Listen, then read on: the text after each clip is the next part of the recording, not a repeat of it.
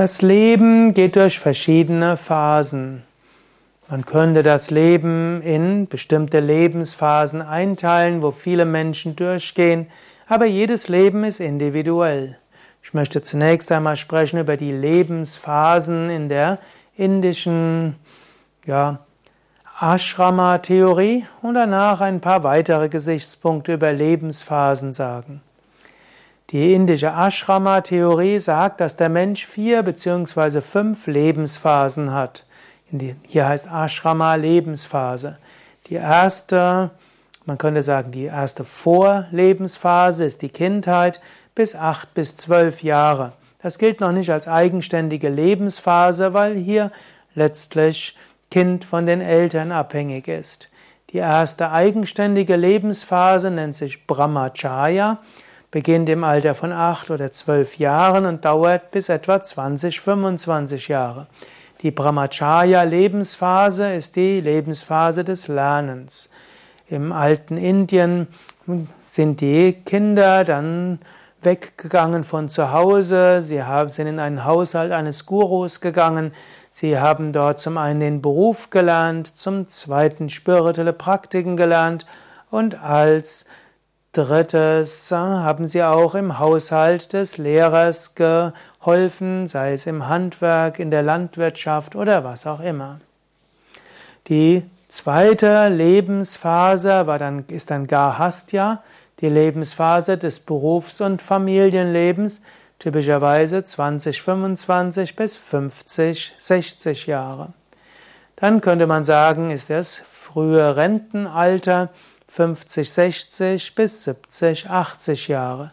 Das ist dann auch die Zeit, wo gerade verdiente Erwachsene zu Gurus, zu Lehrer werden, zu denen dann neue Brahmacharis kommen. Andere ziehen dann in einen Ashram und leben im Ashram, lehren dort, teilen ihre Talente mit anderen, die auch in den Ashram kommen, um zu lernen.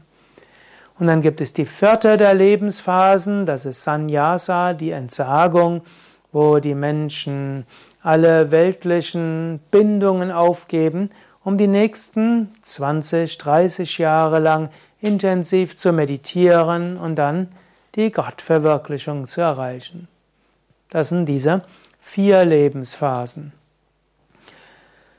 Im praktischen Leben werden Menschen oft andere Lebensphasen erkennen und man sagt, es gibt so viele Wege, wie es Pilger gibt. Und manchmal hilft es, die einzelnen Lebensphasen in seinem Leben zu sehen. Vielleicht magst du mal so wie eine Art Autobiografie schreiben. Es muss ja nicht ja, so formuliert sein, wie du, hm, damit es ein Bestseller wird. Du könntest erstmal die Überschriften machen und du könntest den Lebensphasen vielleicht einen Namen geben. Du könntest sagen, hm, glückliche Kindheit, und dann vielleicht zerrissene Jugend. Und dann vielleicht äh, depressive Lernzeit oder vielleicht äh, genießende Studentenzeit oder äh, Zeit der Verliebtheit, Zeit des beruflichen Erfolgs, Lebensphase des spirituellen Erwachens, Lebensphase des äh, lang, des gemächlichen dahin Vegetierens, dahin Lebens und so weiter. Denke mal darüber nach, was deine Lebensphasen bisher sind.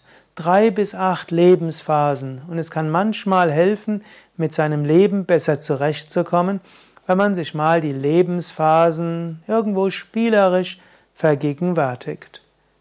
Vielleicht magst du das ja jetzt machen, eventuell reichen ja schon zwei Minuten aus, dass du dir einfach überlegst, wie würde ich mein Leben in drei bis acht Lebensphasen kurz beschreiben?